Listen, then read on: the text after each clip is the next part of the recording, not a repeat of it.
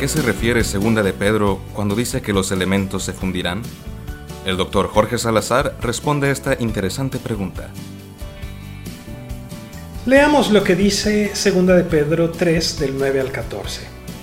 El Señor no retarda su promesa según algunos la tienen por tardanza, sino que es paciente para con nosotros, no queriendo que ninguno perezca, sino que todos procedan al arrepentimiento.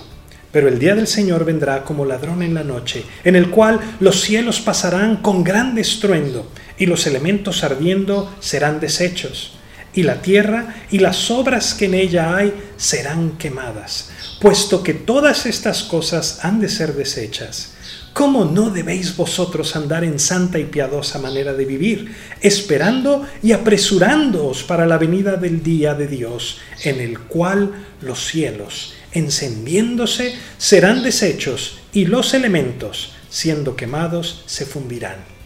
Pero nosotros esperamos, según sus promesas, cielos nuevos y tierra nueva, en los cuales mora la justicia.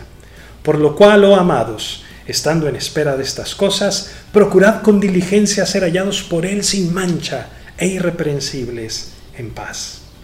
Ya desde el tiempo de Pedro había personas, como en la actualidad, que se preguntan por qué el Señor no ha regresado si dijo que en cualquier momento volvería. Pedro nos está explicando aquí que la razón por la cual Cristo no ha regresado es porque está siendo paciente con aquellos que han de creer en Él. En lo personal, yo estoy muy agradecido que no vino antes de que yo lo conociera. Me refiero al tiempo en el que andaba en este mundo de rebelde huyendo de Dios. Y lo mismo con aquellas personas por las que has estado orando para que vengan al conocimiento de Dios. Pero Pedro nos dice al mismo tiempo que su venida puede ser en cualquier momento y con la venida del Señor vendrá también el juicio de todas las cosas. Cuando unimos lo que el Nuevo Testamento enseña acerca de todas estas cosas, aprendemos que tras la segunda venida de Cristo y su reino sobre la tierra, todos los seres humanos compareceremos ante el trono de Dios y seremos juzgados. Quienes depositamos nuestra fe y confianza en la obra de Jesús, seremos juzgados pero para recompensa. Sin embargo, aquellos que rehusaron creer en Jesús serán juzgados para condenación y echados al lago de fuego por toda la eternidad.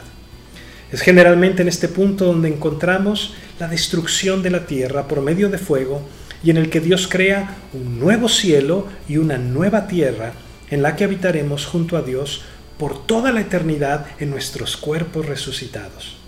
El propósito por el que Pedro nos enseña estas cosas es para que andemos de manera santa y piadosa, sabiendo que hemos sido salvados de tan catastrófico desastre por culpa del pecado.